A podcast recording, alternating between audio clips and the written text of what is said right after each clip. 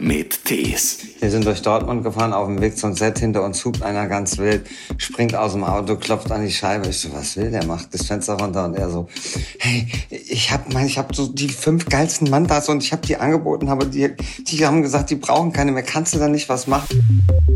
Und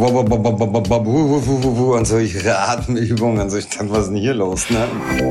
Also, ich kann mehr als meine dicke Schwester trösten, ja? Könnt, geben Sie mir mal bitte was zu spielen. Dann sitzt da diese hübsche Blondine mit dem Arsch, mit dem Rücken zur Wand, an der Wand, ne? Und ich setz mich so zu ihr hin und sag, machst du hier auch Casting? Ja, wonach sieht's denn aus, ne?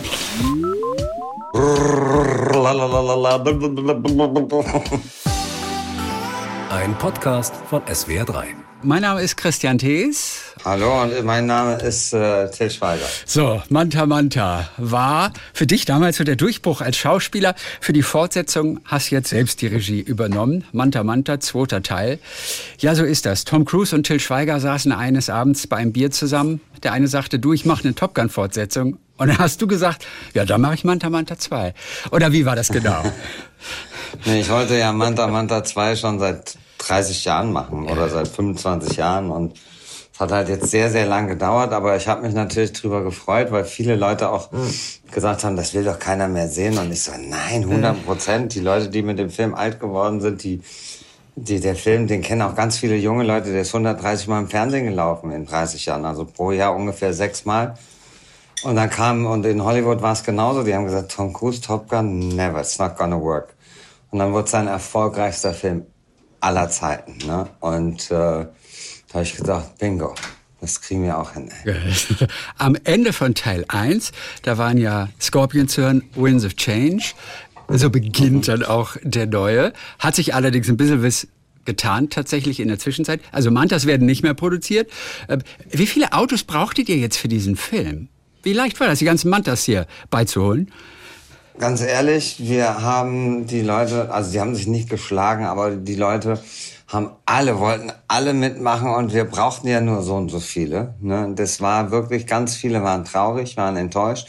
Wir sind durch Dortmund gefahren, auf dem Weg zum Set. Hinter uns hupt einer ganz wild, springt aus dem Auto, klopft an die Scheibe. Ich so, was will der? Macht das Fenster runter und er so, hey, ich hab, mein, ich hab so die fünf geilsten Mantas und ich hab die angeboten, aber die, die haben gesagt, die brauchen keine mehr. Kannst du da nicht was machen? Und ich so, ich probiere es, ich probiere es, gib mir deine Karte. Und Hast so. du es probiert? Ich habe es probiert, ich habe es weitergegeben. Ich weiß jetzt nicht, ob es dann geklappt hat. Okay. Wobei für viele dann ja ganz wichtig ist, der Till muss auch drin sitzen. In dem Band da. Ist auch ganz wichtig. Es steigert den Wert des Autos. Ja, also, ja, das ist, ich war, ich wusste nicht, dass es noch so viele Mantas gibt, ne? Also, und so schöne Mantas, ne? Also den, den ich als Berti im Film fahre, den, diesen braunen mit dem schwarzen Zierstreifen, der ist wunderschön.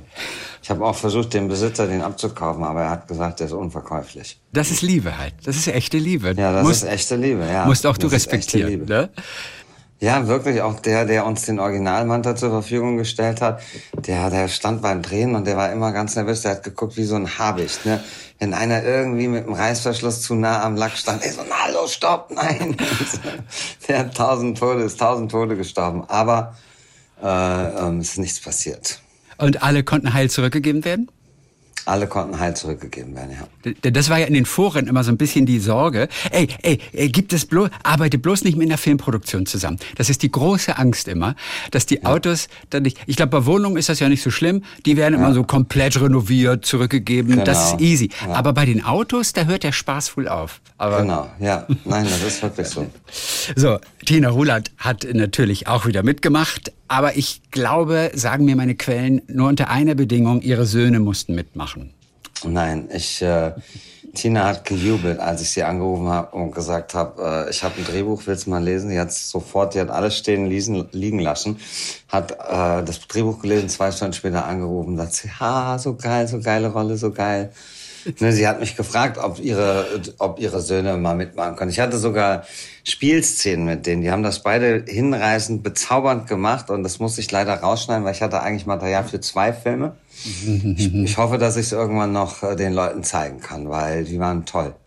Aber dieses Rausschneiden, das ist ja so bitter. Es gibt bei jedem Film Szenen, die müssen rausfallen. Manchmal auch ja. tatsächlich ganze, also in der Regel kleine Rollen. Ja, ja. Jetzt hier bei Evelyn, dem, dem Reality-Star, war das jetzt auch so. Aber sie ist ja immerhin noch im, sie ist ja in den, im, im Abspann. Ich glaube auch, da geht keiner raus, weil da kommen ja noch ganz viele lustige Szenen. Also sie hat das toll gemacht, die Evelyn Wodecki, aber auch, auch Kalle Schwänzen, der kommt ja auch im Abspann, der war auch super, es hatte auch eine super Szene. Irgendwann, was, es gibt Überlegungen, so eine XL-Version zu machen, damals wie bei Money to, oder ihn vielleicht so zu portionieren in vier mal 50 Minuten und so eine Miniserie, mal gucken. Wer sagt es denen? Denn das ist natürlich für jeden immer enttäuschend. Äh, ich bin rausgeschnitten worden. Wer hat es Ihnen gesagt? Ich natürlich. Das ist äh, das ähm, und das ist, ist es ist so schön, einen Schauspieler anzurufen, vor allem der sich keine Hoffnung macht, weil ganz andere Namen, größere Namen für dieselbe Rolle gecastet haben und den dann anzurufen und zu sagen, you got the part, ne, du hast die Rolle. Ah, das ist das schönste Gefühl auf der Welt, jemand so glücklich zu machen und jemand dann zu sagen, du bist leider gar nicht mehr im Film. Also der Sachi Neu, ich habe sein Herz gebrochen. Ne? Oh nein, was hat er gesagt? Wie hat er reagiert? Er war sehr traurig. Also er war sehr traurig. Am Telefon dann? Ja, ja. Ich weiß noch bei August Wittgenstein, der hat ja bei Illuminati eine kleine Rolle gehabt. Der hat ja mhm. sogar eine Sprechszene mit Tom Hanks gehabt und wurde komplett rausgeschnitten. Sorry. Nee, in dem Fall August Wittgenstein. Ach so, August Schauspieler. Wittgenstein. Ganz, wirklich. Und das ist ganz bitter. Und oft erfahren es die Schauspieler ja erst, wenn sie in der großen Premiere sitzen. Also bei dir ist das wahrscheinlich eine Ausnahme. Ja, das ist, das ist furchtbar. Das ist ganz furchtbar. Das ist, das hat mir Thomas Kretschmann erzählt. Der hat ja den Pianisten gedreht mit Adrian Brody. Und Adrian Brody hatte in dem Film von Terence Bellick äh, eine Hauptrolle. Dieser äh, Vietnam-Film. Ich weiß gar nicht mehr, wie hieß. Äh, ja. Äh, aber er geht auf die Premiere und seine ganze Rolle ist nicht mehr im Film. Seine ganze Rolle. Und keine Sau hat's ihm gesagt. Also das finde ich, das ist unfassbar. Ich hatte das bei, ich hatte das bei äh, Klassentreffen. Da kommt meine Tochter Lilly zu mir und sagt, Papa, die Zwillinge, die stehen da hinten und die weinen bitterlich. Sag ich, was ist denn passiert? Sagen sie, ja, die sind mit ihrer ganzen Familie ins Kino und keiner hat ihnen gesagt, dass sie rausgeschnitten worden sind. Und ich habe zu Lady, oh mein Gott, dann bin ich zu denen hin. Ich hatte das der Casting Directorin gesagt. Bitte sagt ihnen das. Und dass es nichts mit ihrer Performance zu tun hat, sondern einfach wegen der Länge. Ich schicke ihnen auch gerne für ihr Demo-Band die Szene.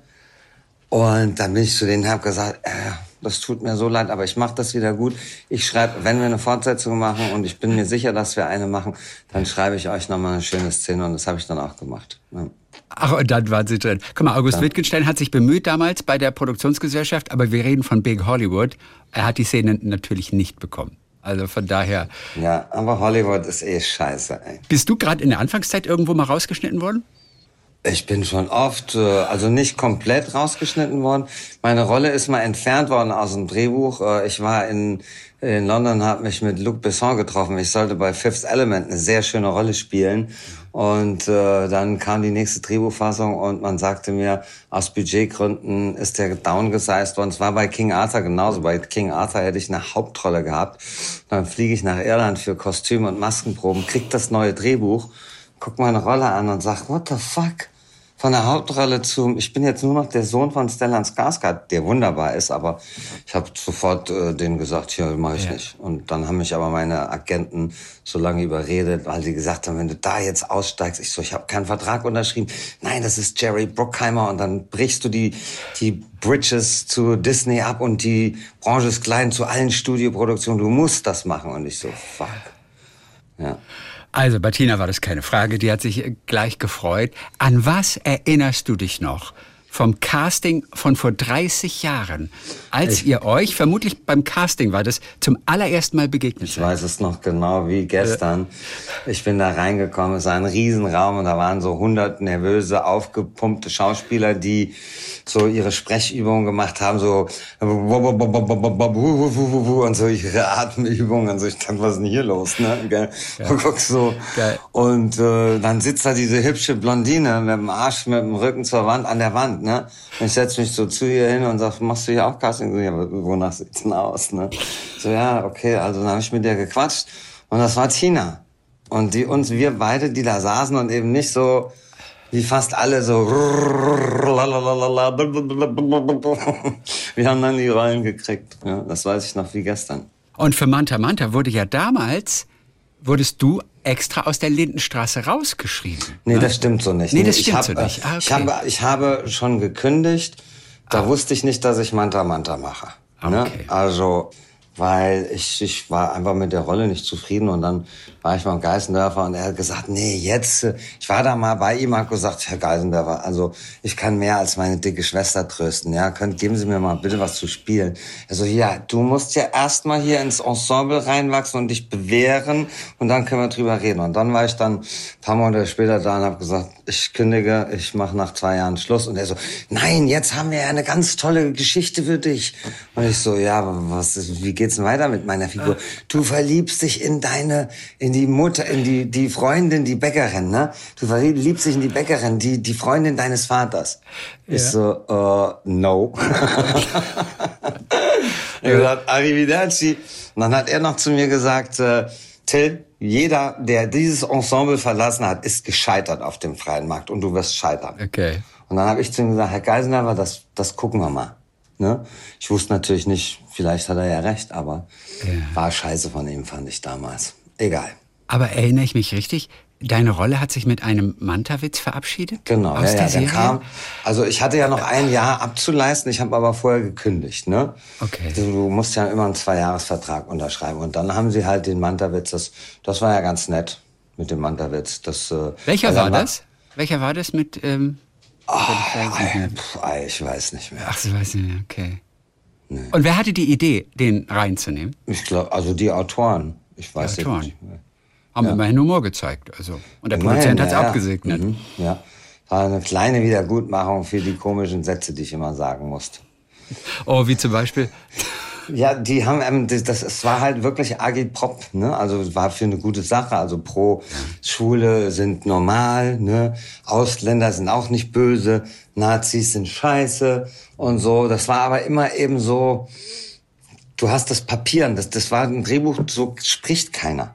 Kein Mensch spricht so. Und da haben sich alle Schauspieler drüber beklagt. Und er hat dann immer gesagt, wenn wer sich beklagt und wer diese Sätze nicht sagen will, der kann ja gehen. Ne? Der kann ja gehen. So. Oh, das war ein Arsch. Äh, und dann hat natürlich keiner gesagt, er geht. Ne? Aber das sind Sätze, die keiner spricht. Und wenn du Sätze sagst, die kein Mensch sprechen kann, dann kannst du ja gar nicht realistisch spielen. Manta Manta, das Original damals, war ja äh, voller Manta-Witze. In dem neuen, im zweiten Teil, gibt es nur einen einzigen. Zwei. Oder? Ach, es gibt zwei. Nein, es gibt drei. Einer erzählt drei. drei. Klausi erzählt einen, den kennt man, also so einen richtig doofen. Und dann erzählt er zwei sehr gute. Das waren aber keine originalen Manta-Witze. Ich habe da die Witze genommen und habe einfach da zwei Manta-Fahrer draus gemacht. Ne? Okay, wie zum Beispiel welcher? Witze, ja, wenn der, äh, die zwei Manta-Fahrer, die in den Schuhladen gehen wollen sich Stiefeletten kaufen und dann gucken sie so rum, dann kosten die Stiefeletten kosten 900 Euro und die, die äh, Stiefel kosten 1600 Euro, dann viel zu teuer. Das können wir selbst, dann kaufen wir uns lieber ein Ticket nach äh, Brasilien und schießen die selber. Dann stehen die da im Fluss mit ihren langen Stiefeln und schießen ein Krokodil nach dem anderen. Und nach dem 16. Krokodil, was die dann so ans Ufer wuchten, sagt der eine, du weißt also eins knall ich noch ab, aber wenn das auch keine Schuhe anhat, dann fliege ich nach Hause. Und das, ich glaube, das ist der längste Manta-Witz, den es gibt. Ja, das war ein Riesenlacher. Also, wir haben auf der Premiere, auch in den zwei Test-Screenings, die wir hatten, die haben getobt. Und der andere ist, äh, nee, darf ich jetzt nicht verraten. Ne? Da verrate ich ja unsere ganzen geilen Gags. Okay, aber äh, von den der drei. Der war auch ein Riesenlacher. Okay, welcher war das? Okay, Mann, da war kommt total besoffen, vier Uhr morgens nach Hause, ne, und die Frau wartet schon mit einem Besenstiel hinter der Tür, so ein Hals. Er macht die Tür auf und dann guckt er sie an, sagt er, sag mal, bist du am Putzen oder fliegst du nochmal weg?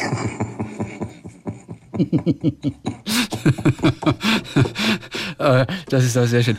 Keiner hat es geschafft, dich von einem E-Auto zu überzeugen, oder? Mit der es Zeit gab, gegangen, ganz moderner Film. Ey, Till, da muss ein E-Auto rein. Das gab, das habe ich sicherlich gehört, aber ich habe vor ein paar Tagen am ZDF in so einer Wissenschaftssendung einen Beitrag gesehen, und der sehr, sehr einleuchtend und klar erklärt hat, dass das E-Auto doppelt so schädlich ist für die Umwelt als der Verbrenner.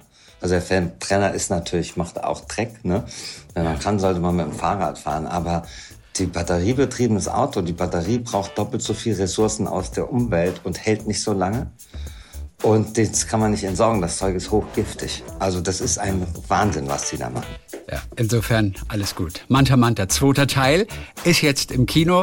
Till hat ihn gedreht. Dann Dankeschön für heute und Gerne. Äh, viele Grüße, bis die Tage. Ciao, check it out. Check it out, Till. Ciao. Talk mit Tees.